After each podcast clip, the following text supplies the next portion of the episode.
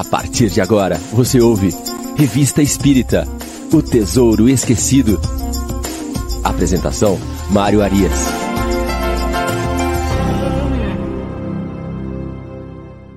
Olá, amigo ouvinte da Rádio Idefran. Estamos de volta com o programa Revista Espírita O Tesouro Esquecido. Hoje é sábado, dia 7 de janeiro de 2023. Estamos chegando aqui para o nosso primeiro programa do ano de 2026 abrindo a nossa manhã com Kardec de sábado na Rádio Defran. Sempre às 9 horas, Revista Espírita O Tesouro Esquecido. Logo mais às 10 horas, o Livro dos Espíritos em Destaque. O Livro dos Espíritos hoje está de férias ainda. Semana que vem está de volta. Fadu está vendo o que, vai aprontar às 10 horas ali, mas já já nós vamos ter uma surpresinha. Muito bem. E às 11 horas nós temos o Evangelho no Ar, com o nosso amigo Chico Cruz e a sua trupe. Chico Cruz e seus Blue Caps estarão conosco às 11 horas. Então, nós vamos até o meio-dia com vocês, com muito Kardec, com muito Livro dos Espíritos, revista, Evangelho, enfim. Não percam que vai ter uma programação sensacional aí, iniciando esse ano de 2023. Nós temos também amanhã o Cementeira Cristã, às 9 horas, e uma série de programas aí que a Rádio Defran nos proporciona. Esse ano nós teremos programas novos chegando aí, estão no forno aí, dois ou três programas novos. Logo, logo a gente vai comentando com vocês aí. E vamos que vamos, que não pode parar. O show tem que continuar. Sábado, 7 de janeiro, são 9 horas e 2 minutos. O pessoal já está chegando aqui. Nós já temos o pessoal no chat. Hoje o nosso chat está ao vivo aqui. Vamos ver. A Shirley Rejane chegou conosco aqui às 8h43. Chegou mais cedo lá de Poços de Caldas, Minas Gerais. O José Ricardo Devita também. Ney Cirilo, dando seu bom dia a todos aqui e nos desejando um excelente sábado de estudos.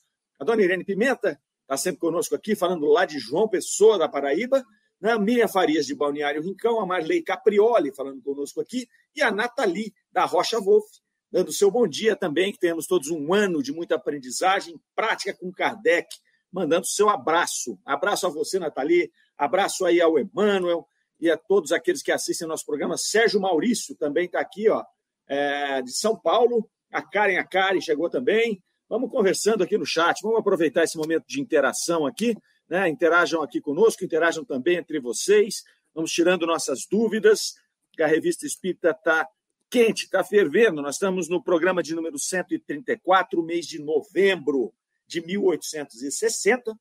Né? Nós estamos aqui no único programa do planeta Terra, até o momento, que trabalha com a revista Espírita de maneira cronológica. Né? Não, não achei outro. Se vocês acharem outro, vocês me falem. Mas eu acho que nós estamos fazendo aqui um trabalho inédito, estamos fazendo uma história inédita e vocês são parte dessa história.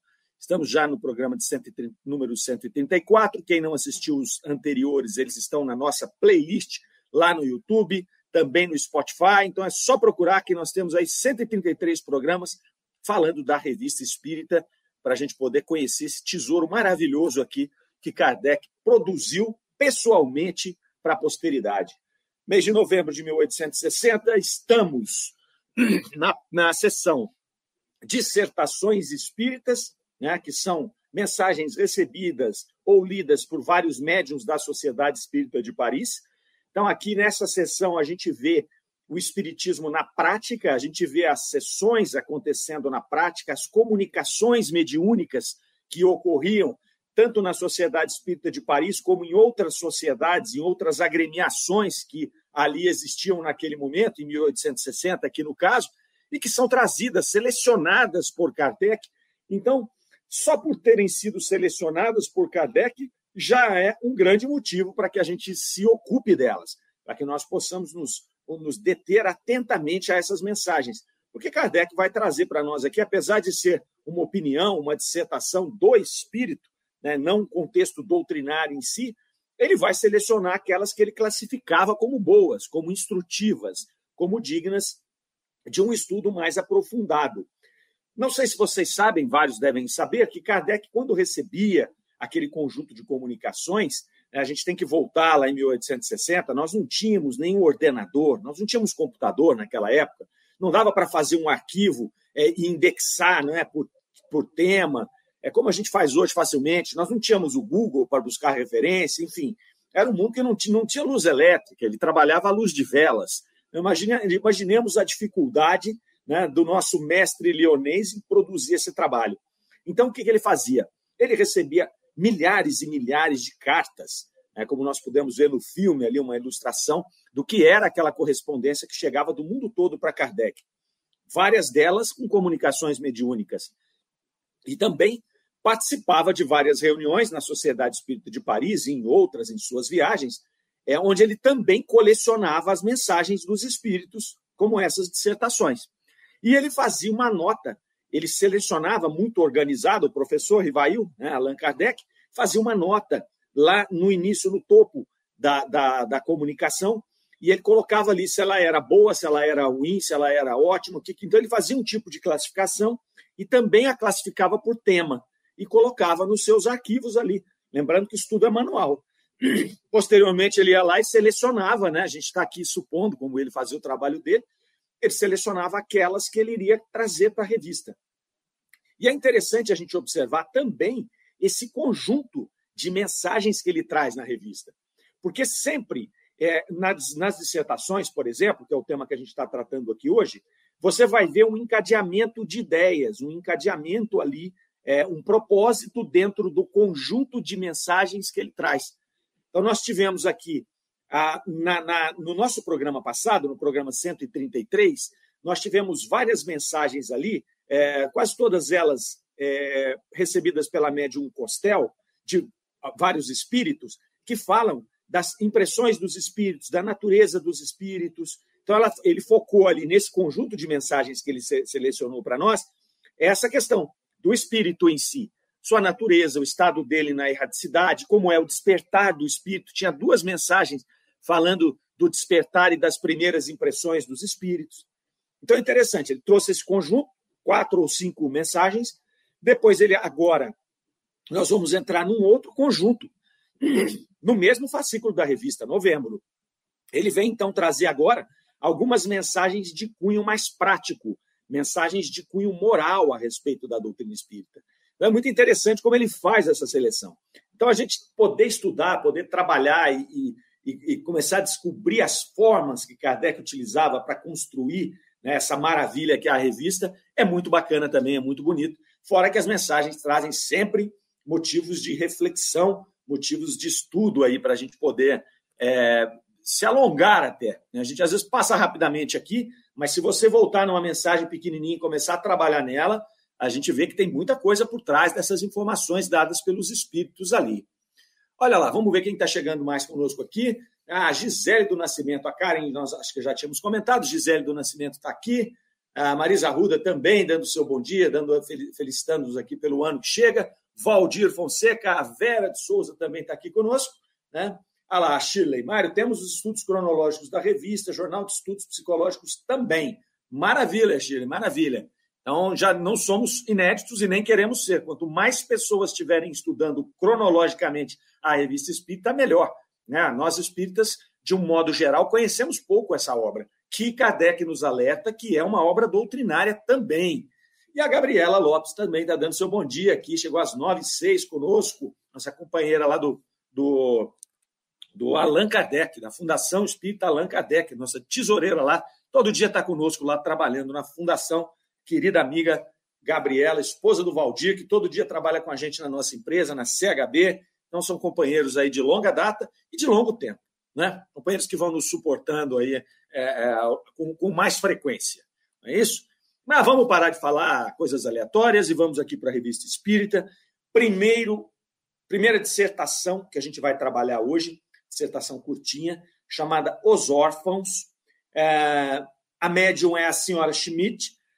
A gente lembra aqui que Kardec, eventualmente, ele nomeava os médios, outras vezes não, então isso era critério dele, né, nomear ou não os médios. Então, muito, muito provavelmente ele conhecia os médios que ele podia nomear, porque o grande problema de se nomear médium, de se dar visibilidade ao médium, é você atrapalhar a questão do trabalho dele no sentido de inflar o seu ego, né, no sentido de dar exposição àquela pessoa. Às vezes ele é uma pessoa mais discreta, não quer que as pessoas saibam que ele, que ele atua nesta área, porque, enfim, ele quer fazer o trabalho dele, ele não quer aparecer.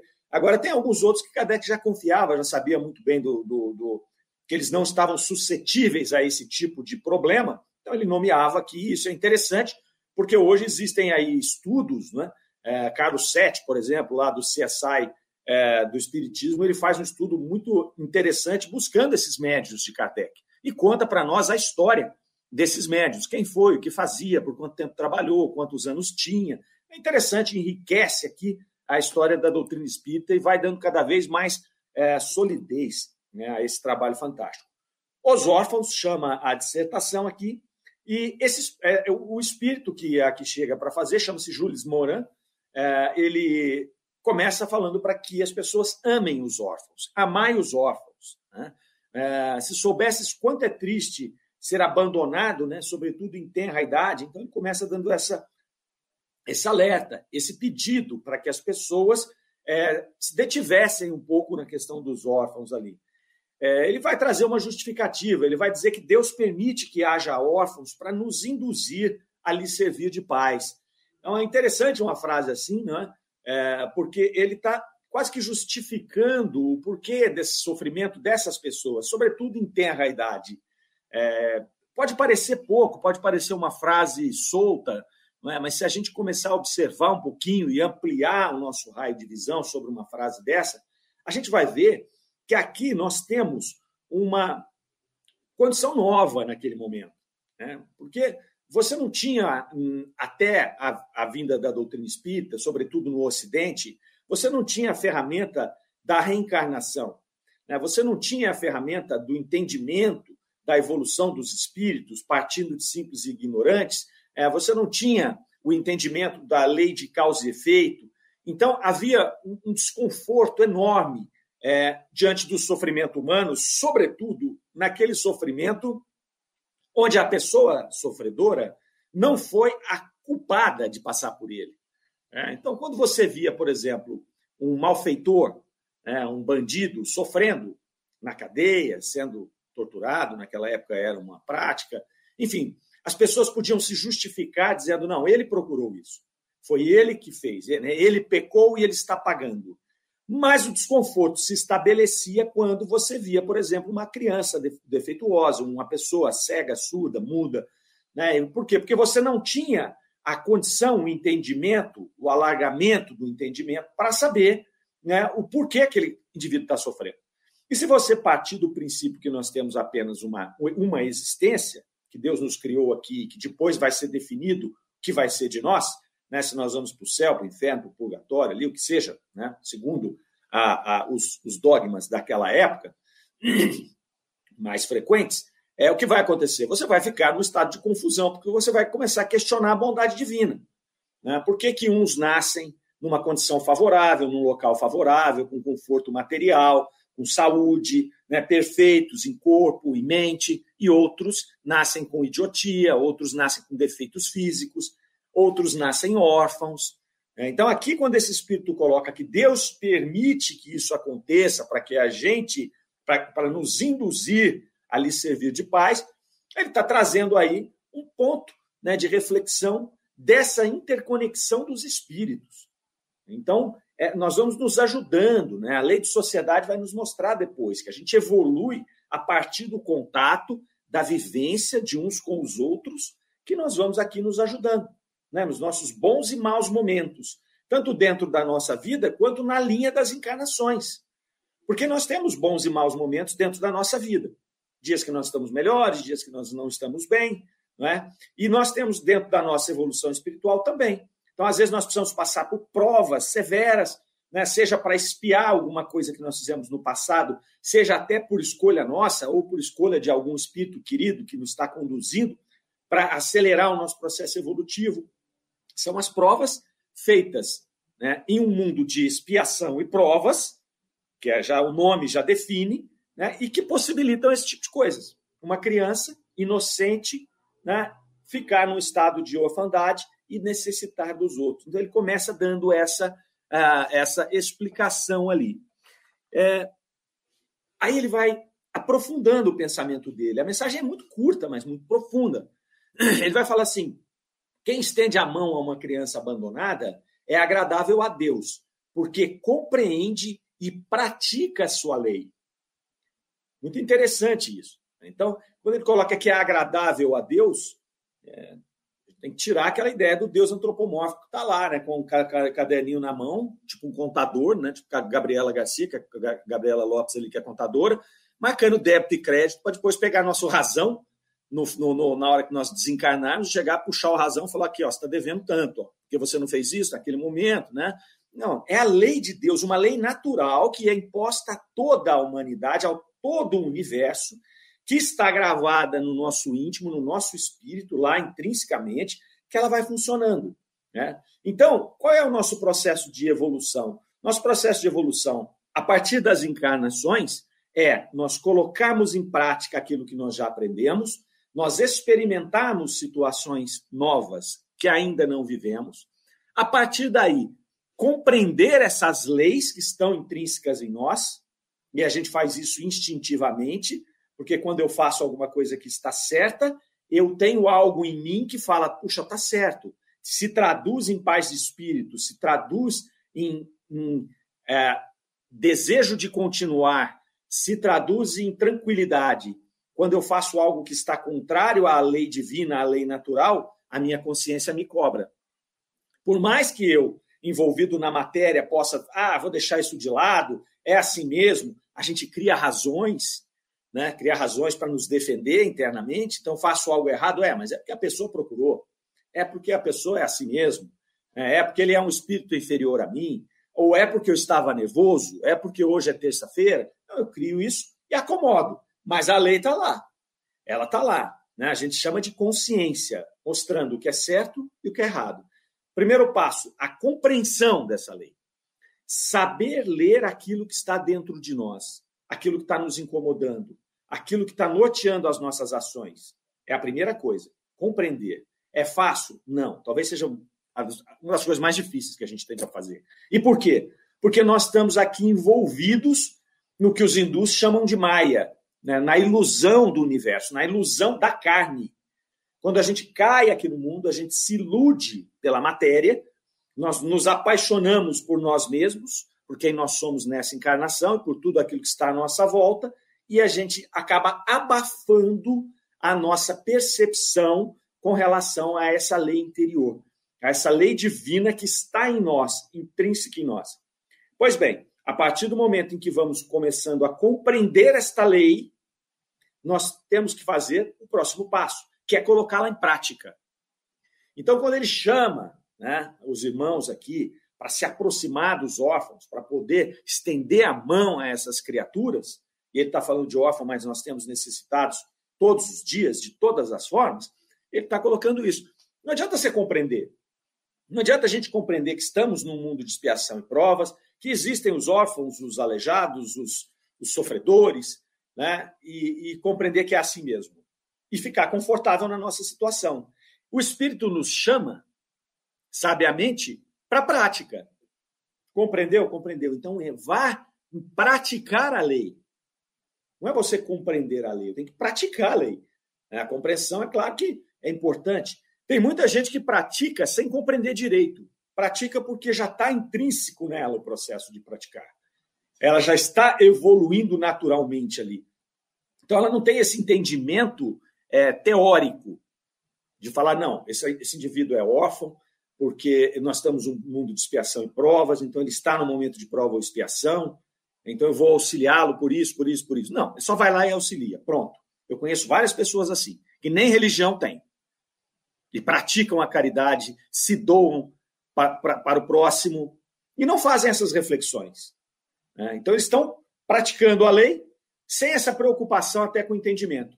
Claro que, se nós formos aprofundar esse raciocínio, nós vamos chegar à conclusão que ele já fez isso lá atrás, em encarnações passadas. Às vezes, em encarnações passadas, esse espírito ele compreendeu a lei, mas ele não praticou.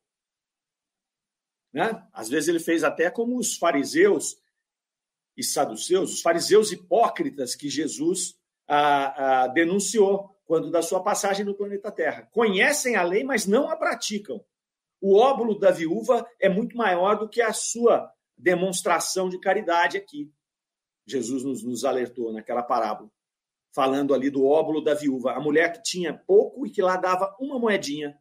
E o judeu lá se, né, o, o, o fariseu lá, na verdade, o fariseu, é, lá se, se glorificando do, do, do, conhecimento da lei, do que ele fazia, do quanto ele dava de, de, de, de contribuição. Jesus falou para ela que é um sacrifício muito maior. Ela está fazendo de coração. É isso que esse Espírito coloca aqui. Né? Aquele que vai ajudar, ele compreende e pratica. Compreender e praticar. É aí que está. Né? Aí ele vai chamar para outras reflexões. Ele vai falar assim: ó, muitas vezes essa criança que você vai socorrer aí foi um espírito querido seu em outras vidas. Então veja que ele está ampliando o pensamento. Não está falando só da caridade, que todos somos irmãos em Deus, que todos vamos chegar no mesmo local. Não, é ele começa a aprofundar. Essa criança está aqui, próximo do seu raio de visão. Será que ela não é um ente querido seu do passado, um amigo querido, um familiar, né? Será que não é? Então ele está trazendo para outras reflexões, tá? ele está largando ali. Né? Se você lembrasse disso, ele vai falar, não seria mais nem caridade, seria dever. Você teria o dever de auxiliar esse espírito que está caminhando com você e que faz parte do seu grupo. Aí já é um puxão de orelha, né? Olha só. Isso, oh, caridade, tá lá. Você vai fazer. Não, não interessa quem. É melhor até que não, não, não veja quem, quem que você está fazendo. Não precisa. Né? Agora, se alguém que tem vínculo com você, isso passa a ser um dever, o Espírito está dizendo. Então, se atente a isso, nós não vamos saber. Não dá para ficar fazendo aí uma reunião mediúnica para saber se aquele necessitado foi parente nosso para eu ajudá-lo. É coisa sem sentido. Mas o Espírito vai nos trazer isso aqui. Então, depois ele amplia, dizendo assim: olha, todo sofredor é vosso irmão. Então, aí ele traz para esse campo maior. Todos somos filhos de Deus, todos vamos chegar a espíritos perfeitos, cada um de nós num certo estágio, cada um de nós passando pelo seu momento agora, mas todos vamos chegar no mesmo lugar, todos somos filhos do mesmo Pai. Então não há necessidade de você ficar buscando né, se ele é, é um ente querido seu ou não. Se ele não é ainda, ele vai ser. Vai ser quando você compreender que todos somos irmãos, e aí o seu amor começa a ser incondicional, ou vai ser na hora que nós formos espíritos perfeitos, espíritos mais não, não, perfeitos do que somos hoje, né? não precisamos nem chegar na última esfera. Por quê? Porque na medida em que nós vamos nos aperfeiçoando, a, o amor vai ficando mais, mais é, igualitário. Porque vão perdendo essas personalizações. Eu amo mais minha mãe do que aquela outra pessoa, esse meu irmão predileto do que aquele outro. Né? Você vai perdendo isso à medida que você evolui, enquanto espírito. Nós vamos perdendo isso. Por quê? Porque nós vamos construindo em nós um amor incondicional por todas as criaturas. Por isso que os espíritos, quanto mais perfeitos são, mais uniformes estão em suas ações e em seus pensamentos. Simplesmente porque eles compreenderam mais e praticam mais a lei divina. E com isso, eles têm um comportamento, um pensamento mais, mais igualitário, mais compatível uns com os outros, talvez seja melhor essa palavra. Então, Kardec já nos alerta disso aqui, até nas, na, na, nas mensagens da, que nós trabalhamos aqui no programa passado, não sei se vocês se lembram, Kardec vai falar da, sempre fala da identidade dos espíritos, e aí ele vai falar de mensagens de espíritos é, é, superiores, e que às vezes vem um outro espírito superior e fala e assina como aquele nome, Platão, Sócrates, por exemplo, e você lê a mensagem e você fala, não, essa mensagem é compatível com aquele espírito, mas às vezes não é aquele espírito, é outro espírito da mesma categoria que fez a, a, a representação daquele simplesmente porque para nós é importante a assinatura, sabe? Mas o, por que, que ele faz essa representação? Por que, que ele tem essa procuração para fazer essa, essa comunicação em nome do, do outro? Porque o seu pensamento é compatível. Então, quanto mais evoluímos, mais compatibilizamos os pensamentos.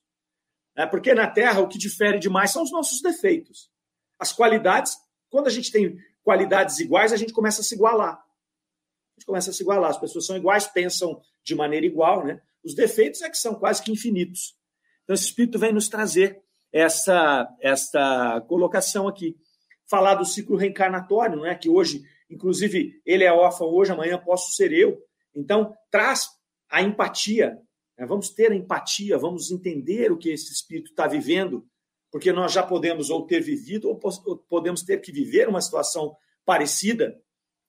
A empatia que faz com que a gente se coloque no lugar do irmão sofredor. Então, olhar para ele, como é que eu seria Como é que eu me comportaria se eu estivesse nesse local? E como é que eu gostaria de ser tratado se eu estivesse na condição dele? E aí a gente vai começar a compreender a lei. E aí a gente vai começar a praticar a lei. Passo de bebê, né? Devagarzinho, devagarzinho cai, levanta, devagarzinho cai, bate a cabeça, dói, chora, levanta, vai. É assim. Né? É assim. Esse Espírito, nessa mensagem simples aqui, traz tudo isso aqui para nós. Ele fecha a mensagem falando assim: dai delicadamente. Né? Juntai os benefícios, juntai aos benefícios, olha que legal isso, ó. Dai delicadamente. Juntai aos benefícios que você está dando uma boa palavra, uma carícia, um sorriso amigo. Evitai o tom de piedade de proteção. Né? que sangra o coração de quem está recebendo. Né? Então, olha que coisa bacana. Dai delicadamente. Né? Junta uma palavra, um sorriso amigo. Às vezes, essa palavra, esse sorriso amigo, essa carícia, vai fazer mais efeito no espírito daquele que está recebendo do que a própria esmola, a própria ajuda que você está dando. Então, se alguém lhe pede alguma coisa, se alguém está necessitando de alguma coisa, você chega entrega, toma, aqui, beleza, vira as costas e vai embora. Ou manda um Pix, né? Ah, manda um Pix lá pronto.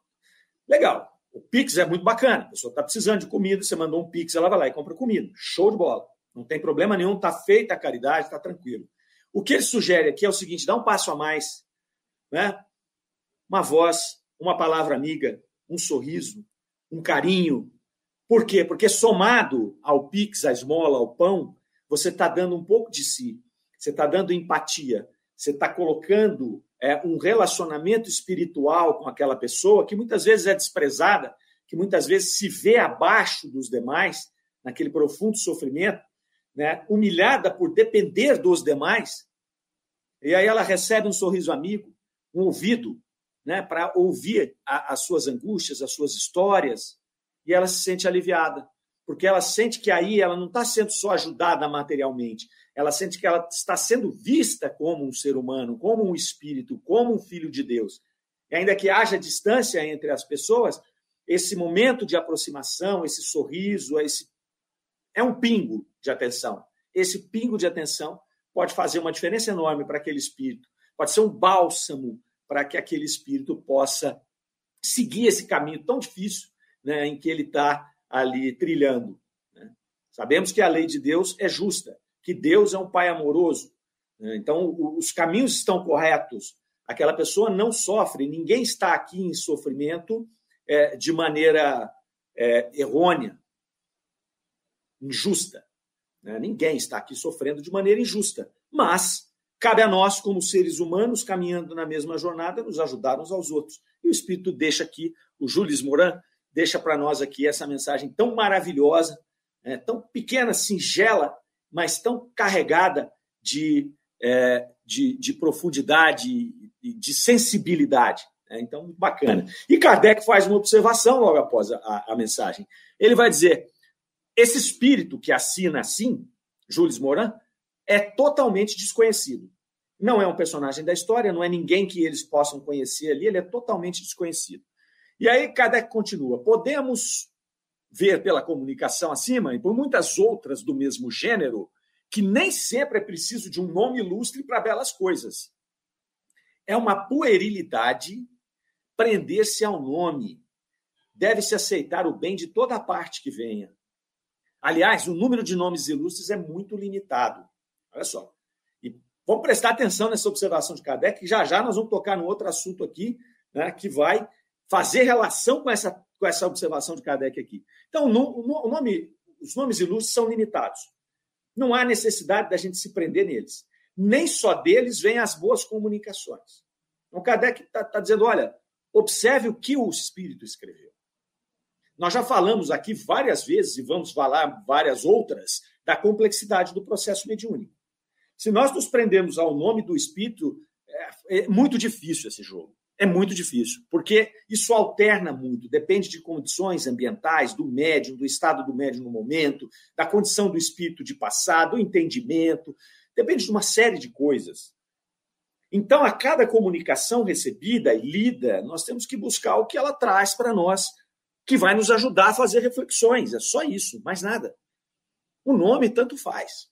O nome tanto faz.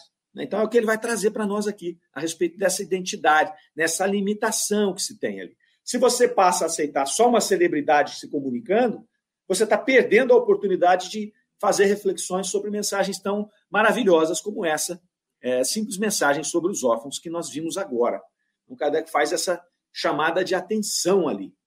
Vamos ver quem aqui está nos, no, se aproximando de nós. Su Silva chegou, que saudade. Ah, Suzy, também estávamos com saudade. Tiramos duas semaninhas aí, só para poder engatar aí Natal e Ano Novo, né? Festaiada, comilança, aquela coisa, mas estamos de volta já. A Rosário Martins também está conosco aqui. A Shirley fazendo um comentário. Olha, somos filhos de Deus, soberanamente justo e bom. Desta forma, na medida em que evoluímos, é necessário incluirmos a justiça com o amor e a caridade. Essa justiça seria: dê o peixe, mas ensine a pescar. Dar o peixe e ensinar a pescar ainda é uma outra faceta né, do que o Espírito nos falou. Ele não chegou aí na, na mensagem dele, né, Sheila? O que ele colocou para nós é, primeiro, tenha empatia com esses indivíduos. Observem que eles são nossos irmãos. Podem ter caminhado conosco, podem ser entes queridos ou não filhos de Deus como nós. Né? Primeira coisa. Quando for auxiliá-los, acrescente a empatia, acrescente o amor, o carinho, uma palavra. Né? O ensinar a pescar ainda é uma outra fase maravilhosa. Né? Se eu puder pegar esse irmão, ajudar, dar esse carinho, esse adicional, crio essa empatia com ele, pego na mão dele e falo, agora eu vou te ajudar a pescar, aí é o sui generis, né? Aí você chega no, no, no, no topo da, dessa, desse contexto de caridade. Aí é maravilhoso, né? Quando você pode acolher uma pessoa naquele momento de crise, né? dar o que ela precisa, transmitir essa empatia e pegar na mão dela e falar: agora eu vou te tirar daí, para você não precisar do próximo daqui uma semana, aí é a cereja do bolo. Né? Aí é a cereja do bolo. O espírito aqui, acho que ele foi devagar. Ele falou: deixa eu ir devagar com essa galera, porque se eu ainda colocar o, o, ensinar a pescar depois aqui, eles vão achar que é muito pesado. E a gente tem o dom de desistir das coisas quando a gente achamos que é muito pesado. Então, alguém me dá uma tarefa. Se eu achar que é muito pesado, eu já desisto antes de começar. Né? Então, mas é isso aí. É, é muito bacana a sua colocação aí, que ela, ela seria um, um acréscimo. Vai. Se esse espírito talvez tivesse um pouquinho mais de, de tempo ali, talvez ele acrescentasse isso. Mas é pedir muito. Em 1860 seria pedir muito. Hoje já é difícil, né? Quem faz isso mas em 1860 seria pedir muito. É devagar, né? Porque vejam que eles estavam ali destruindo conceitos, destruindo dogmas, construindo outros dogmas, que na verdade não estavam inventando nada. O que os espíritos nos trazem, e aqui nesse conjunto de comunicações aqui a gente percebe isso, o que eles estão fazendo são é, é simplesmente o fato de nos explicar de maneira um pouco mais simples, trazendo luz à moral do Cristo. A doutrina espírita, em sua última linha, na, sua parte moral ali, na sua parte das consequências morais, das instruções morais, o que ela faz é trazer luz ao evangelho. Né? Os espíritos vão falar, é levantar o véu dos ensinamentos de Jesus. Jesus vem para trazer coisas muito novas com relação à lei mosaica. Conceitos muito novos, interpretações muito novas, muito mais sofisticadas do ponto de vista espiritual. Já a doutrina espírita, não. Ela traz a apresentação das leis naturais, o que é a reencarnação, lei de causa e efeito, né? é a comunicação dos espíritos. Está só apresentando leis, ela não inventou nada. A doutrina espírita não criou absolutamente nada. Nada, nada, nada, nada. Cria um método para a gente se comunicar com os espíritos, ok. E os espíritos vêm, começam eles a comunicar, isso não foi nada de Kardec, Kardec não trouxe a moral cristã para a doutrina espírita. Quem trouxe a moral cristã para a doutrina espírita foram os espíritos. O objetivo da doutrina espírita é transformar a humanidade, é ajudar a transformar a humanidade, acelerar o processo de transformação da humanidade. De que forma? Trazendo o conhecimento dessas leis que nos alargam o pensamento, e ao nos alargar o pensamento, levanta o véu sobre as coisas que Cristo já tinha colocado. Não precisa trazer muita coisa nova. Não, é só pegar lá o, a minha mensagem do Cristo e trazer para cá. Eu vi uma vez, eu não conferi isso, eu não sei, mas, se não me engano, foi Marcos Milani que disse numa das suas palestras que o Evangelho segundo o Espiritismo, 70% daquilo que está no Evangelho segundo o Espiritismo saiu do Sermão da Montanha. Ou seja, de um capítulo lá do, do, do Evangelho do Cristo. Depois eu preciso confirmar isso aí, mas eu me lembro que, acho até que foi ele, né? Se não foi, me corrijam. Mas é, você pode ver que todas as, as, as comunicações que Kardec coloca no Evangelho ali e faz as suas, as suas considerações do ponto de vista da doutrina espírita, a maioria delas está num trecho da mensagem do Cristo. Não precisamos sair daí. Né? Ninguém, vai, ninguém precisa sair da moral cristã. Essas mensagens que a gente está vendo aqui, elas são carregadas dessas informações. Está tudo lá na moral cristã. O que a gente está fazendo aqui é, como nós trouxemos leis à luz, leis que nós não conhecíamos, nós estamos agora explicando o que Jesus queria dizer. Explicando o porquê do comportamento do Cristo. Quando a gente vê aquela parábola do cego e a, a, os interlocutores de Jesus perguntam quem pecou, foi ele ou foi o pai dele? E aí Jesus dá a aula ali, ele nos dá uma, uma, uma ideia da reencarnação, né? Que o pai não teria, ele não poderia sofrer pelo que o pai pecou. Ele está sofrendo porque ele pecou em outras vidas. Naquele caso nem era assim. Ele, ele se predispôs aquele cego a vir cego como uma prova para que o Cristo salvasse. Ah, então é levantar esse véu, é trazer a luz, é maravilhoso. Quanto mais a gente se aprofunda, mais maravilhoso fica. Porque a gente começa a ter o um entendimento, a compreensão que o Espírito falou ali agora mesmo. Agora a dificuldade está em passar para a prática, no nosso dia a dia.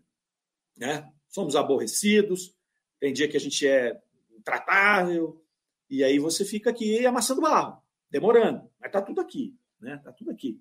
Compreender e praticar. É show de bola. Vamos lá, vamos lá. Jesus é a porta, Kardec é a chave. Kardec está dizendo aqui, não tem como dar mais certo. Não tem como dar mais certo. Jesus é a porta e Kardec é a chave. Kardec, de fato, deu uma luz enorme, deu uma chave, abre a porta aí e vai lá. Fátima Pradella dando seu bom dia, bom dia aqui. A Chile, ó, dentro do Evangelho segundo o Espiritismo está toda a moral do Cristo. É, não é toda, né? Porque tem muita coisa dentro do, do, do, do, que o Cristo colocou lá que não, não coube no Evangelho. Né? O Evangelho é um extrato ali, mas nos dá um caminho enorme. Se a gente pegar só o Evangelho segundo o Espiritismo e trabalhar, ele já vai dar condição para nós compreendermos a lei divina e praticarmos. Então tem muito trabalho para fazer, né? E nós temos aí caminhos muito bem pavimentados né, por Allan Kardec e por aqueles espíritos, que não vêm mexer em nada do que o Cristo falou, só vai nos explicar.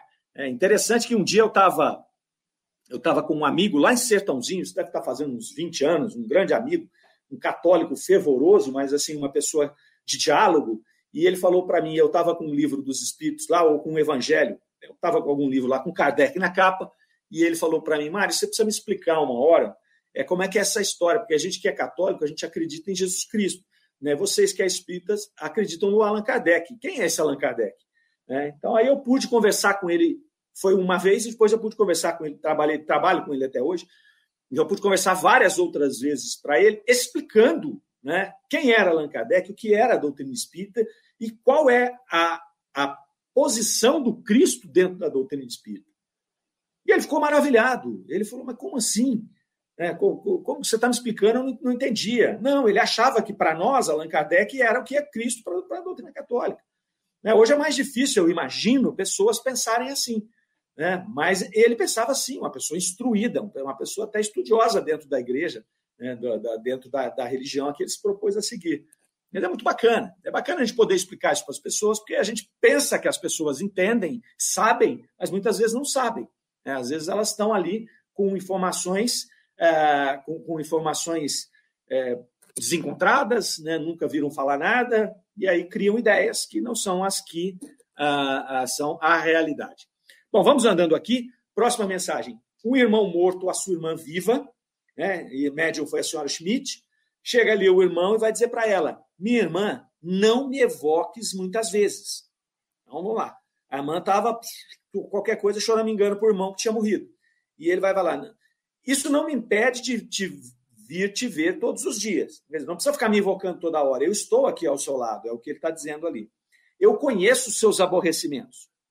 Né? Eu conheço os seus aborrecimentos. Mas você precisa sofrer esses aborrecimentos. Né? Nem sempre as coisas são alegres, mas todas as vezes o que acontece é que ao sofrer, ao bem sofrer, você vai conseguir um alívio das penas. É interessante que esse irmão traz essa primeira introdução aqui, né? E depois ele começa a dar uma lição para a irmã de várias coisas ali que ela Que, na verdade, ele vai trazendo esclarecimentos para ela do que ela precisava fazer, do que ela precisava acelerar. Né? Porque a pessoa fica pedindo ajuda para os espíritos para auxiliar né, a Deus, para tirar as, as, provas e tudo, mas o que, que eu estou fazendo para trabalhar essas provas? É o que o espírito anterior falou: tem que conhecer a lei, tenho que praticar. Agora, se eu ficar de cá só pedindo auxílio externo, é, pouco vai acontecer. Eu posso ficar mais confortado, né, eu posso até obter uma cura espiritual, mas às vezes a doença é a cura. Às vezes eu sofrer aquela doença com resignação é o que vai fazer com que eu saia deste plano curado. É super importante a gente compreender isso aqui. E aí o Espírito continua, vai dar um conselho para ela. Olha, nesse mundo é raro ver-se fazer o bem é, com abnegação. É muito difícil fazer isso, ele continua, mas não é impossível. Os que têm essa sublime virtude são realmente os eleitos do Senhor. Ele veja como uma, uma, uma, essa mensagem complementa a anterior. A anterior chama ao conhecimento da lei e à execução, através da caridade, a prática da lei. Esse aqui vai dizer que é raro você encontrar essas pessoas que praticam o que a mensagem anterior disse, e que esses são os eleitos de Deus. Eleitos aqui, eleitos a uma evolução espiritual, eleitos a se aproximar de Deus mais rapidamente, mas não são eleitos simplesmente por uma graça qualquer. De Deus chegar e falar: aquele espírito ali agora eu vou agraciá-lo com o dom da caridade e vou trazê-lo para perto de mim. Não. O que nos leva para perto de Deus é a prática da lei natural que está colocada em nós exatamente igual, na mesma dose. Importante a gente pensar nisso, né? Deus coloca para todos os espíritos criados a mesma dose da lei natural. É um instinto de Deus e essa lei natural está todo mundo igual. O que acontece é que uns acabam acessando e outros não. Uns demoram mais, outros demoram menos, mas a mesma dose está lá para todo mundo. Todo mundo. Isso é importante. Então ele vai dizer, é, são raros, esses que aí são os chamados eleitos. Né? Porque, na verdade, eles conseguem acessar. Né? Eles buscam né, fazer o bem, fazer a caridade. Ele vai dizer aqui, a busca dos bens terrenos é que afasta a pessoa desse processo de conhecimento da lei. E aí ele faz aqui uma dissertação inteira para a irmã dele, dizendo assim: olha, minha boa irmã, para que serve esse, todo esse luxo, esse supérfluo? Então já começa a chamar a atenção da irmã, né, que queria, tinha os momentos difíceis e acionava sempre ali através da evocação mental esse irmão para ajudá-la. Esse irmão que não se sabe como viveu, mas se sabe que já conseguiu ter um alargamento do, do seu pensamento lá no plano espiritual, vem dizer para ela: para que serve esse luxo, esse supérfluo que você vive? Bom, chama atenção, é o choque, né? Ela vai falar: pô, peraí.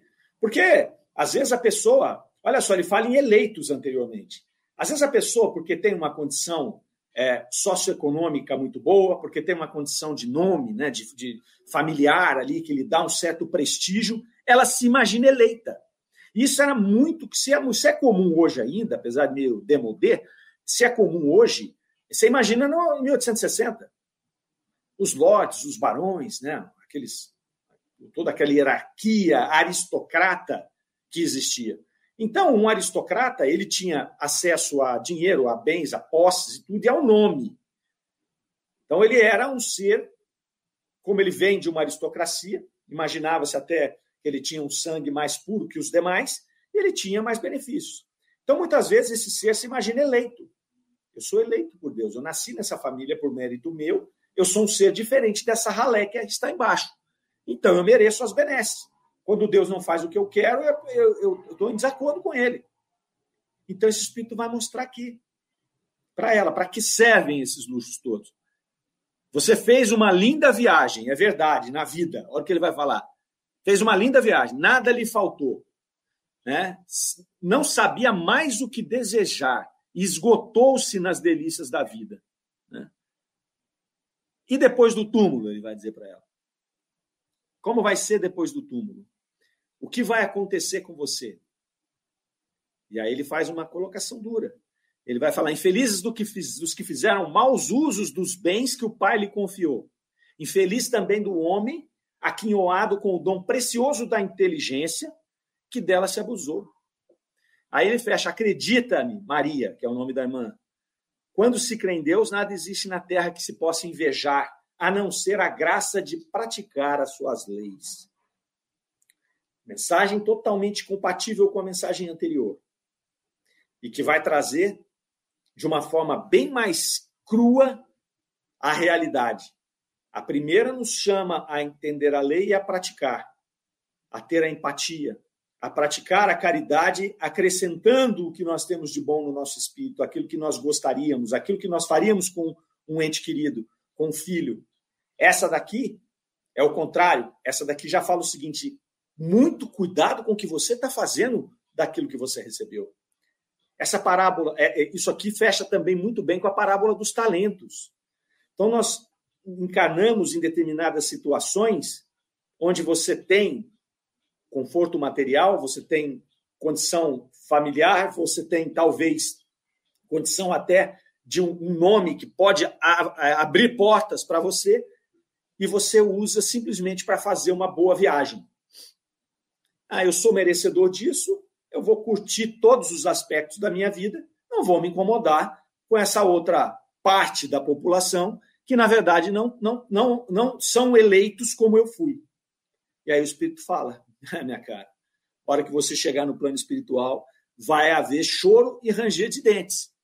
Porque alguém vai lhe acusar, alguém vai apontar o dedo para você, vai ter alguém lá num caldeirão com um garfo para ficar lhe espetando? Não. Porque a sua consciência, a sua consciência vai lhe cobrar o mau uso desses dons todos que lhe foram dados. Então, na verdade, esse indivíduo não percebe, mas sim, ele foi eleito. A quem muito foi dado, muito será pedido. Então, ele foi eleito, ele foi colocado numa condição que já lhe favorece perante os demais. Mas não é para o seu bel prazer. Não é porque ele é um espírito favorito, favorecido por Deus, um favorito de Deus. Não. Então, Deus nos dá a inteligência, Deus nos dá a posse, Deus nos dá a, a, a, os relacionamentos para que isso sirva de experiência e que nós possamos, ao entender a lei divina, usar essa experiência, usar esses recursos para ajudar aqueles irmãos menos favorecidos. Quando a gente compreende a roda da vida, das reencarnações, a gente sabe muito bem que nós temos que passar, muitas vezes, por todas essas fases para poder sentir, experimentar o que são. Então, se hoje eu passo numa fase abastada, talvez amanhã eu venha na miséria. Para poder sentir, para poder experimentar, para poder alcançar os pontos da lei a partir daquela experiência externa que me é dada. É muito interessante quando esses espíritos vêm trazer essas essas colocações. Esse aqui é assinado pelo é, irmão William. O William é o irmão da Maria, é, que vem chamar a atenção dela, porque ela e chamando o irmão para ajudar, né? Ajuda externa. Por quê? Porque eu sou eleito. Meu, meu irmão já foi, não pode me deixar nessa situação aqui. Se eu tenho uma doença física, ele me cura. Se eu tenho um problema aqui qualquer, ele me ajuda. E o irmão chega e fala para ela: faça a sua parte aí, minha irmã. Eu estou te ajudando, né? Como um espírito amigo, ele não vem para julgá-la. Ele, você vê que ele começa dizendo: o fato de eu te pedir para não ficar me evocando o tempo inteiro não significa que eu não vou vir aqui todo dia. É o que acontece com o nosso anjo guardião, não é? O nosso anjo guardião, é, nós perdemos o acesso com ele. Ele não perde o acesso conosco. Mas ele está conosco. Está conosco. Se eu mentalizo ele aqui agora, ele está comigo. Né? Se eu me afasto dele, porque eu falar eu não preciso disso, eu me basto, ele vai estar ali fazendo as coisas dele, porque também não está por minha conta, ele está fazendo as coisas dele, né? mas está sempre me observando, sempre me intuindo. Eles nunca se afastam de nós totalmente. Né? Ele não vai estar aqui o tempo inteiro, porque eu não estou acionando, né? não estou conectando, estou perdendo essa oportunidade. Mas nos momentos cruciais ele volta e fala: meu amigo, meu irmão, meu filho, faça desse jeito.